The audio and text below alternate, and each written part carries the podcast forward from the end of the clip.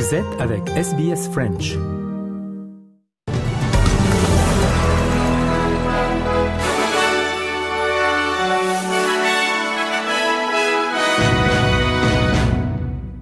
Les habitants de Cooktown, dans l'extrême nord du Queensland, ont accueilli des personnes fuyant les eaux dans la communauté aborigène de Wujal Wujal. Deux hélicoptères des forces de défense australiennes ont déplacé environ 200 personnes en deux jours après que Wujal Wujal ait été dévasté par les inondations causées par l'ancien cyclone tropical Jasper. À un moment donné du cyclone, Cooktown a reçu près de 340 mm de pluie en 24 heures, battant le record établi en 1900. 1907, Kylie Henslow est la directrice générale du conseil de la communauté aborigène de Wujal Wujal. We need to look at where the available land is to build higher and to build better for community, um, to get people back as quickly as possible. We need to have the ADF come in. We need to get the commitment that the ADF is going to come in um, and clear the roads and clean up and um, help us to rebuild, have those engineers in there and the assessors, and help us to rebuild. We need that commitment. Le ministre australien de la Défense, Richard Marles, a déclaré que l'Australie n'enverrait pas de navires de guerre en mer Rouge malgré les demandes des États-Unis. Le ministre de la Défense a déclaré que malgré le rejet, l'Australie s'engage à envoyer jusqu'à six membres supplémentaires de la marine pour aider la force opérationnelle américaine à sécuriser le passage commercial. Environ 12% du commerce international transite par la mer Rouge, mais les récentes attaques des militants outils le long de la route obligent les compagnies maritimes à des détournements coûteux. On écoute Richard Miles sur Sky News. We won't be sending uh, a ship or a plane. Uh, that said, we will be almost tripling our contribution to the combined maritime force. We need to be really clear around our strategic focus, and our strategic focus is our region, the Northeast Indian Ocean, uh, the South China Sea, the East China Sea, the Pacific. Um, what comes from the Defence Strategic Review is an urgency around Australia maintaining a strategic focus on our Les indicateurs économiques en Australie prédisent une euh, année 2024 meilleure pour l'économie, en particulier au cours du second semestre. Une série de données collectées par Westpac et la Melbourne Institute ont enregistré un passage surprise en territoire positif après 15 mois de lecture inférieure à la tendance. Westpac estime que l'économie se stabilise et que le conseil d'administration de la Reserve Bank sera prudent quant à toute nouvelle hausse des taux d'intérêt. Le Premier ministre néo-zélandais Chris Luxon a déclaré que son pays était intéressé à rejoindre éventuellement l'Australie dans l'alliance de défense AUKUS.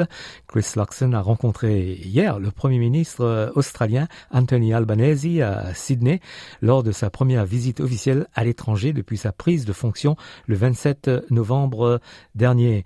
Le Premier ministre néo-zélandais affirme que son pays est intéressé par le deuxième pilier de l'accord qui implique le développement de de défense telles que les missiles hypersoniques et l'intelligence artificielle. We will always have our nuclear free position. That's non-negotiable for us in New Zealand. But we already have our navies that work together in an incredibly uh, interoperable way, and we want to see more interoperability, frankly, between our respective defence forces. So, from my point of view, we are interested in exploring uh, Pillar 2, particularly in AUKUS, and the new technologies and what that and the opportunities that that may mean for New Zealand to participate. Uh, we'll work our way through that over the course of next year uh, as we understand it more and think about uh, what the opportunities may be for us.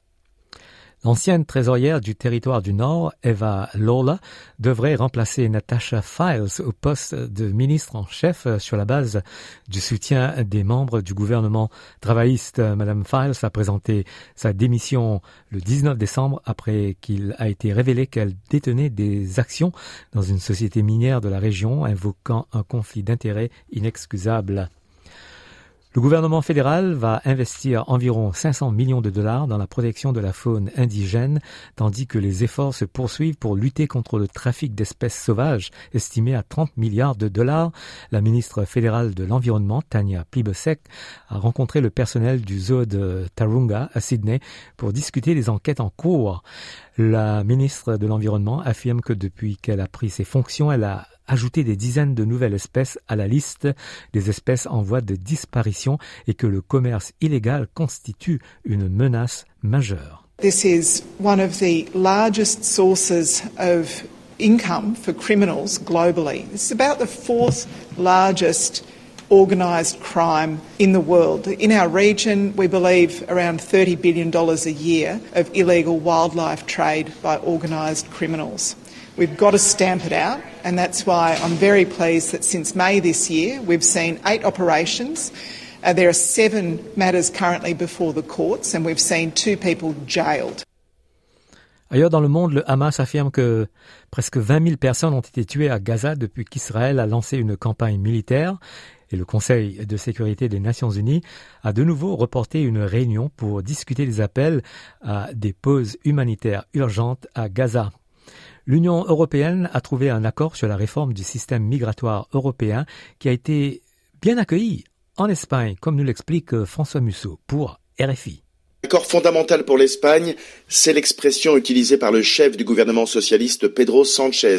Pour le citer précisément, il s'agit d'un accord qui va permettre quelque chose de très important, améliorer la gestion des frontières et gérer de manière plus humaine et coordonnée les flux migratoires. En réalité, l'expression utilisée par Pedro Sanchez est rhétorique. La gestion plus humaine reste à voir et d'ailleurs, plusieurs ONG espagnoles ont protesté contre un accord qui durcit les conditions d'entrée pour les demandeurs d'asile. Ce qui en réalité contente le gouvernement socialiste, c'est que cet accord prévoit une répartition plus équilibrée de ces migrants entre les 27 pays de l'Union. Or, jusqu'ici, l'Espagne étant en première ligne avec la Grèce ou l'Italie, elle subit une pression très importante. En 2023, on compte plus de 52 000 arrivants illégaux, soit plus 76 par rapport à l'année précédente, principalement via la route migratoire entre la côte africaine occidentale et l'archipel des Canaries, pourtant extrêmement dangereuse. Une fois arrivés, la plupart de ces migrants réclament le droit d'asile avant d'être rapatriés vers la péninsule. Et voilà, fin du journal de ce 21 décembre.